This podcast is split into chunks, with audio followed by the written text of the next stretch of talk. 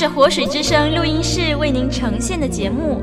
您点选的网站是 www.livingwaterstudio.net www 点 l i v i n g w a t e r s t u d i o 点 n e t。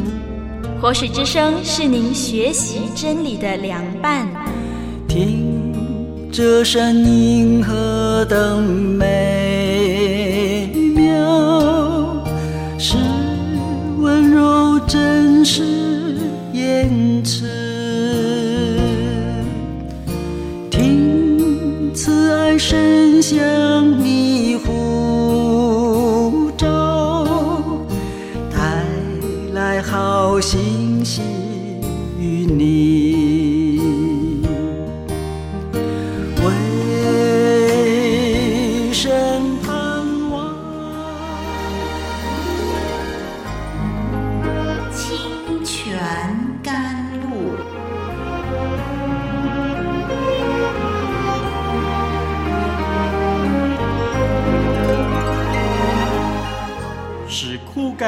水之地得到滋润，叫郁闷无助之心得着安慰，令软弱疲乏之灵得以更新。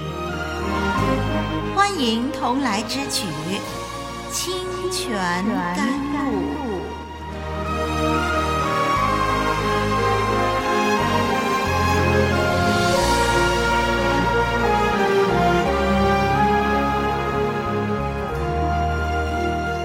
我是丽文，您好。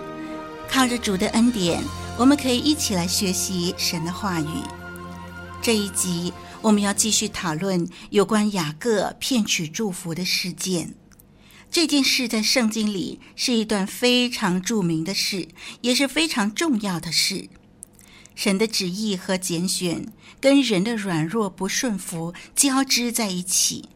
人生当中充满了这样的事迹，使本来蒙福的人生也夹杂着遗憾。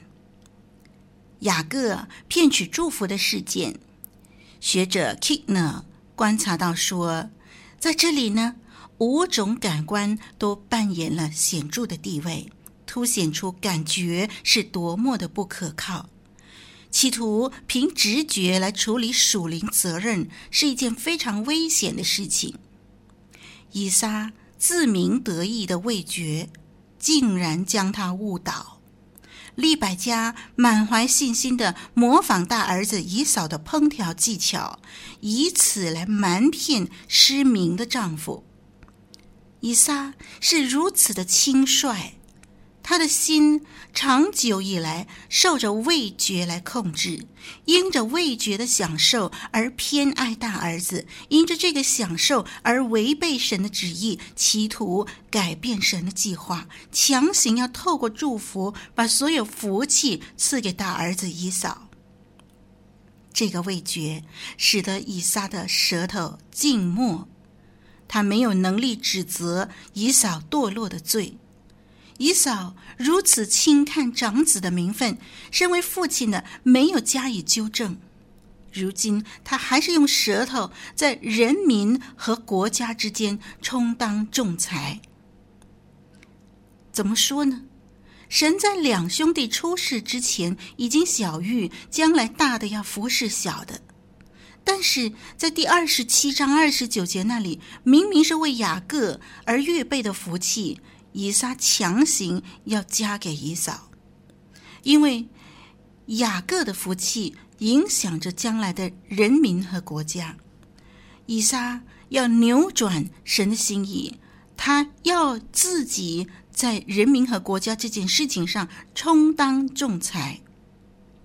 以撒的眼睛瞎了，动辄出错，就该靠着耳朵来判断才对呀。可是他却拒绝自己耳朵所听见的。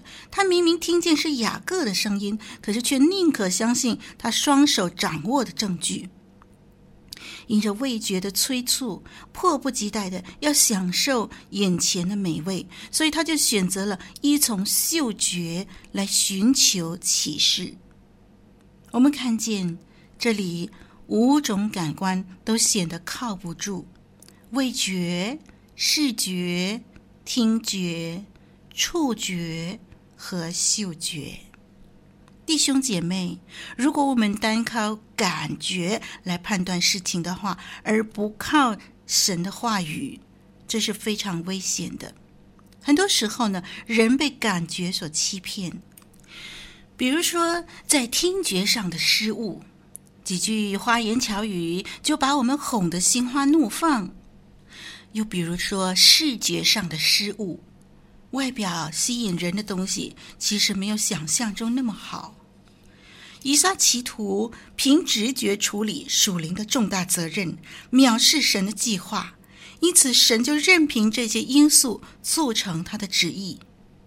在一连串错误当中，雅各最终是那位得祝福的人呢、如果以撒顺服神的旨意，神的旨意也一定可以成就的，达成的过程也一定是很美的，全家每个成员都不致受亏损。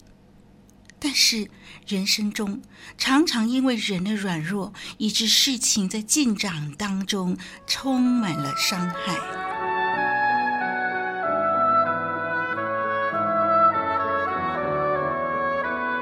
古老的故事，真实的历史，一部述说世界起源的书，《创世纪》，追源溯本，借古喻今。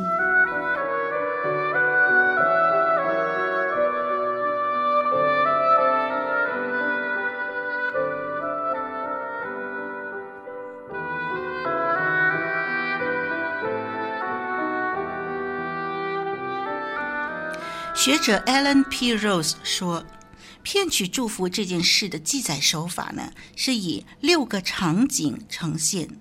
在这六个场景当中，全家不曾一起出现，这点是很有意思的。怎么六个场景呢？第一幕啊，第一幕就是以撒和以扫；第二幕呢是利百加和雅各；第三幕是以撒和雅各。”第四幕是以撒和以扫，第五幕是利百加和雅各，第六幕就是以撒和雅各。好，这六幕场景当中，我们就发现呢，雅各和以扫啊，从来没有碰过面；利百加和以扫也从来没碰面。六个场景当中有四次是父母只跟自己偏爱的儿子在一起。其中，我们甚至可以推测，以扫的妻子带给利百家烦恼，更拉远了利百家和以扫的距离。简单的总括这个骗取祝福这件事情的过程呢，就是以撒他不愿意顺服神的计划，一心想要祝福以扫这位自己放弃资格、出卖长子名分的儿子。因此，雅各就和利百加同谋，迅速采取行动，冒充兄长，骗取祝福。哎，这项举动呢，导致以扫苦毒的愤怒，因为他最后只能得到次等的祝福。因此呢，他就计划杀害弟弟雅各。雅各这位欺诈者，尽管有了父亲上好的祝福，也得亡命天涯。弟兄姐妹，让我们想想看：如果以撒顺服神的计划，如果以撒祝福以扫，而雅各和利百加不插手，只仰望神；如果雅各骗取祝福以后，以扫遵守誓言，不追究这件事，因为先前他自己甘心放弃长子的名分；如果啊，很多很多如果啊。在人生的每一点上面都有可能扭转时机的。神的旨意不改变，但是人却可以因为顺服信靠而蒙福。神所拣选的蒙福，没有拣选的，神也另外预备了别的好处给凡敬畏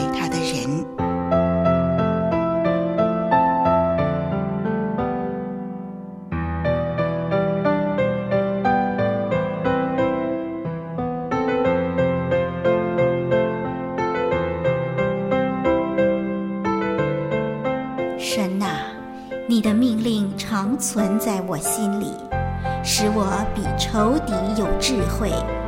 我以你的法度为永远的产业，我的心专向你的律例，永远遵行，一直到底。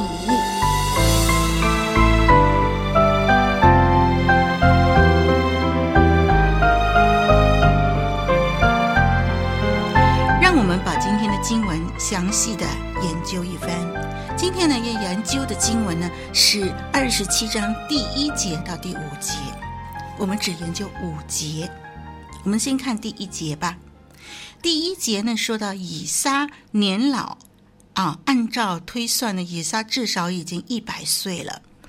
他娶利百加的时候呢是四十岁，孩子出生的时候他六十岁，而以扫娶妻。令父母愁烦的时候呢，是四十岁，所以雅各骗取祝福的时候，以撒至少已经一百岁，或者更年长些了。这段经文记载，他已经眼睛昏花呀，啊，古时候的老人呢，瞎眼啊，或者是近乎瞎眼，都是很平常的事情。以撒不但是肉身的眼睛看不见，属灵的眼睛也瞎了。才会坚持要给以扫祝福，闯下了大祸。以撒把他儿子叫来，为了要给他祝福。这件事情似乎是私底下进行的，只有以撒和以扫两父子在场。但是原则上，祝福是一件大事，是应该是公开的。我们看这个《创世记》四十九章第一节。还有《创世记》四十九章二十八节那里呢，就记载了雅各给他十二个儿子祝福的时候，那是公开的。在《生命记》三十三章第一节，摩西给以色列人祝福，也是在公开的场合；而以撒给以扫祝福，却似乎有偷偷摸摸的情况。可以推测，他好像是知道利百加偏袒雅各。他知道雅各心里盼望得到长子的福分，大概他也没有忘记神小玉和拣选。可是因为他偏袒姨嫂，所以就以为啊，我们私底下透过祝福，我们就可以保留长子的名分，保留长子的福分给姨嫂。这我们看见伊莎做这件事情，实在是非常的没有智慧。好，我们再看第二节。以撒说呢，他认为他自己老了，不知道哪一天会死。他希望在他死之前呢，为以扫完成最重要的事情，就是把亚伯拉罕的福气呢传给以扫。他觉得呢，他自己快不久于人世，很可能当时呢他是生病了，所以他以为自己快要死了。哎，但是我们从创世纪三十五章二十八节的记载呢，他死的时候是一百八十岁，也就是说呢，实际上呢，他为他的儿子祝福了以后啊，还活了好几十年，很可能活多八十年。所以我们看见以撒呢，自己以为自己快要死了。啊，他跟神的关系好像很远啊，他好像呢做许多事情都没有在神面前好好商量过啊，啊，都是凭自己的感觉。好，我们再看第三、第四节，以撒呢就吩咐以扫去打猎，将猎物做成美味给他吃，好让他吃饱了，为儿子祝福。哎，在以撒的事件里头呢，我们看到有八次提到打猎。有六次提到美味的食物，这里呢就是在啊第四节啦、第七节、第九节、十四节、十七节和三十一节，有这个提到美味啊，还有三次哦提到吃，呃，就是在第十九节、二十五节、三十一节。以撒年老的时候呢，真的是很糊涂啊！他看重口腹之欲，因为以嫂常常打猎，满足他吃的欲望，所以他偏爱以嫂，因为感官使他偏心，甚至违背神的心意，以致他被妻子利用他的感官来骗取祝福啊，真的是咎由自取。这个跟以嫂为了口腹之欲而出卖长子的名分有相似之处啊，弟兄姐妹，吃喝本来是神给人的祝福，但是我们不能够因为得到神的祝福以后，就把更重要的事情给牺牲掉啊。人类的始祖堕落也跟吃有关，这点不能不引以为戒。我们来看第四节。根据古代近东的法律呢，任何口头的声明，包括临终前的遗命，都是具有法律效力的，即使是口头上的说明啊。以撒认为呢，他祝福以扫就可以保住以扫的福分不被夺去。他到底是不是知道以扫先前出卖长子的名分呢？无论如何。以扫把名分放弃了，他就已经没有权利在这个长子的祝福上呢获得这个祝福。长子有权得到财产、神的力量、昌盛和统治权。长子的祝福是双倍的祝福，是比起其他兄弟所继承的产业更多的。但是以扫自己并不重视这个身份。虽然雅各骗取祝福实在不应该，但是以扫放弃长子名分在先。如今他应该拒绝父亲为他祝福的好意，可是他没有拒绝。到底以扫是不是还记得自己已经将长子的名分出卖了呢？他其实不可能不知道，卖了长子名分就等于放弃了身为长子一切的权利呀。可是为什么他还接受父亲为他祝福的好意呢？这真的叫人没有办法理解。也许以扫是一个不拘小节、粗枝大叶、懒得思考的人，在关键时刻，这样的处事态度实在是会误了大事啊！让我们注意，在这一节经文里头，祝福原文希伯来文的主词。是魂，灵魂的魂，这点很有意思啊。在第四节、第十九节、二十五节、三十一节呢，直接的翻译就是“魂会祝福”。那么和合本圣经就翻译为“给你祝福”。好，什么意思呢？这里的焦点是以撒想要祝福以扫。用他一切的资源，就是将他自己所得的一切祝福和他所有的希望和生命力传递下去。他要将一生所得的祝福传给姨嫂，他要全心全力的祝福姨嫂，就是用这个魂全心全力的意思了。好，第五节呢，就说到以撒和以扫的对话。利百加就听见了，哎，实际上我们想他应该是偷听到的，因为如果以撒刻意的啊私底下要给以扫祝福的话，那么肯定呢不想让反对的人知道，而以撒心里头其实也大概知道利百加会反对这件事情。我们看见利百加怂恿雅各骗取祝福的行动，很肯定的，利百加不会赞同以撒给以扫祝福。利百加可能也以为哦，以撒快要离开世界了，所以呢，他就格外的留意以撒将福气传给哪一个儿子。那他就看到这个父子两个人呢，在那里讲话呢，他就赶快去偷听了。他偷听到两父子的谈话，可见以撒呢要把祝福传给以嫂的事情，两夫妻是没有取得良好沟通的。如果已经沟通过了，那么利百加就不用去偷听了，是不是？那我们看见以撒做这件重大的事情，这个决定要把祝福传给长子这件事情呢，他没有跟太太好好的取得沟通，就算是有吧，就算沟通过吧。他们也没有最后得到共识，啊、他们双方都坚持自己的意见，那么各持己见呢，就造成家庭成员关系破裂。听众朋友，当你跟家人沟通一件事情，彼此意见不合的时候，你会怎么做呢？其实很容易，就是我们可以把决定权交给神。我们不管沟通什么事，我们最后决定权、主权是让神来做决定。神所做的决定，我们大家顺服神的决定，然后全家同心去执行神的旨意，那是最美好的呀。好，今天我们研究这五节的经文呢，我们来看看几个方面，让我们反省学习。首先，第一呢，就是这个父母的偏心。一个家庭当中，如果父母偏心，这是会造成兄弟手足反目成仇的因素之一呀。